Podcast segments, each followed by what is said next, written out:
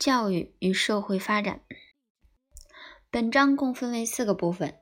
第一个部分，教育与生产力的关系；第二个部分，教育与政治经济制度的关系；第三个部分，教育与文化的关系；第四个部分，教育与人口的关系。第一个部分，教育与生产力。生产力对教育起着决定的作用，而教育对生产力有促进的作用。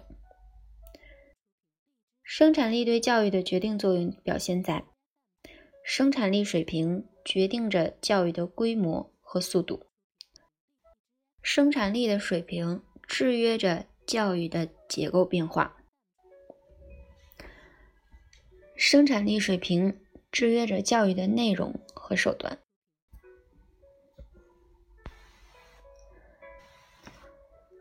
教育对生产力的促进作用体现在：教育是劳动力再生产的重要手段，教育是科学知识的再生产手段。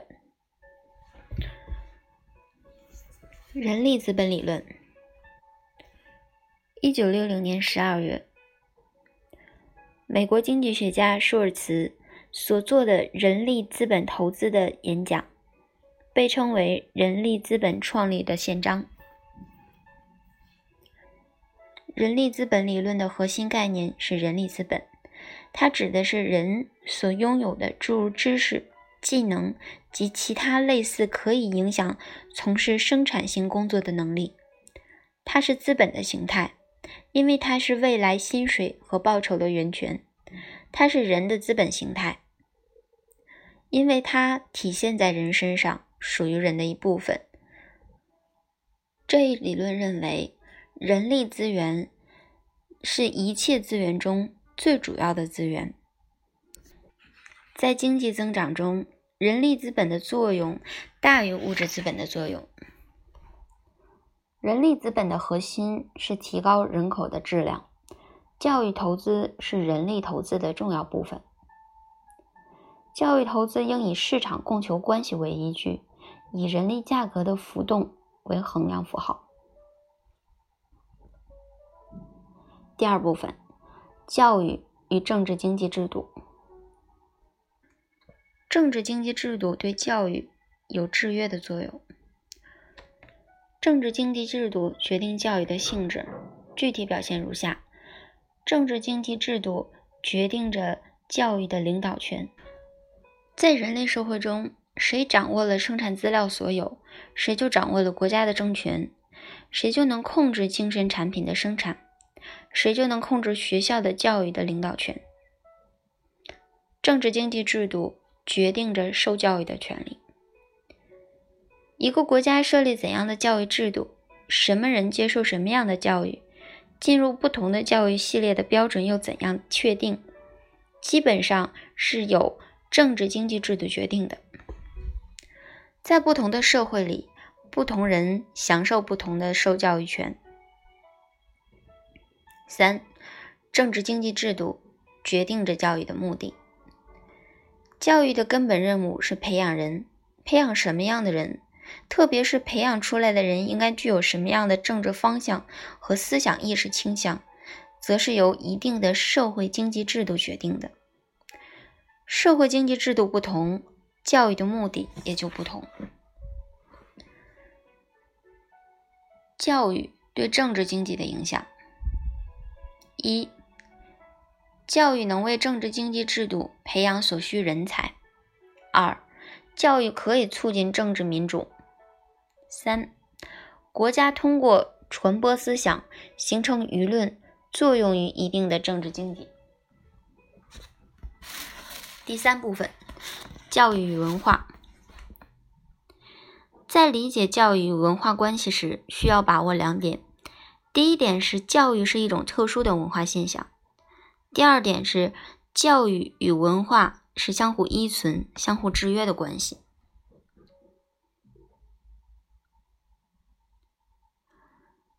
一、文化对教育的制约影响。一考过简答题。文化知识制约着教育的内容水平。文化模式制约着教育的环境与教育的模式，文化传统制约着教育的传统与变革。教育的文化功能，也就是教育对文化发展的促进作用。一、教育的文化传承功能，教育可以传递和保存文化，教育可以活化文化。二、教育的文化改造功能，包括选择、整理、提升作用。三、教育的文化融合功能。教育能够传播、交流和融合文化。四、教育文化的创新功能。教育能够更新、创造文化。学校文化。学校文化是指学校全体成员或部分成员习得且共同有的思想观念和行为方式。学校文化的特性：一、学校文化是一种组织文化；二、学校文化是一种整合性文化；三、学校文化以传递文化传统为己任；四、校园文化是学校文化的缩影。校园文化按不同的层次和标准，可以再细分为物质文化。学校组织和制度文化，学校精神文化。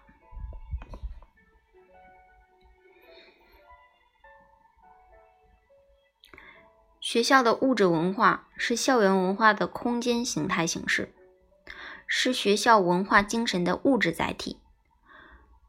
学校的物质文化又包含了学校的环境和设施文化两种表达方式。学校的组织制度文化有三种主要表达方式：保证学校正常运行的组织形态、规章制度以及角色规范。学校的精神文化和观念文化是校园文化的核心。学生文化，学生文化的成因：一、学生个人的身心特征；二、同伴群体的影响，三、师生交互作用，四、家庭社会经济地位，五、社区影响。学生文化的特征：一、具有过渡性。学生文化是介于儿童世界和成人世界的一种文化现象，是学生从儿童迈向成人的一种过渡性产物。二、具有非正式性。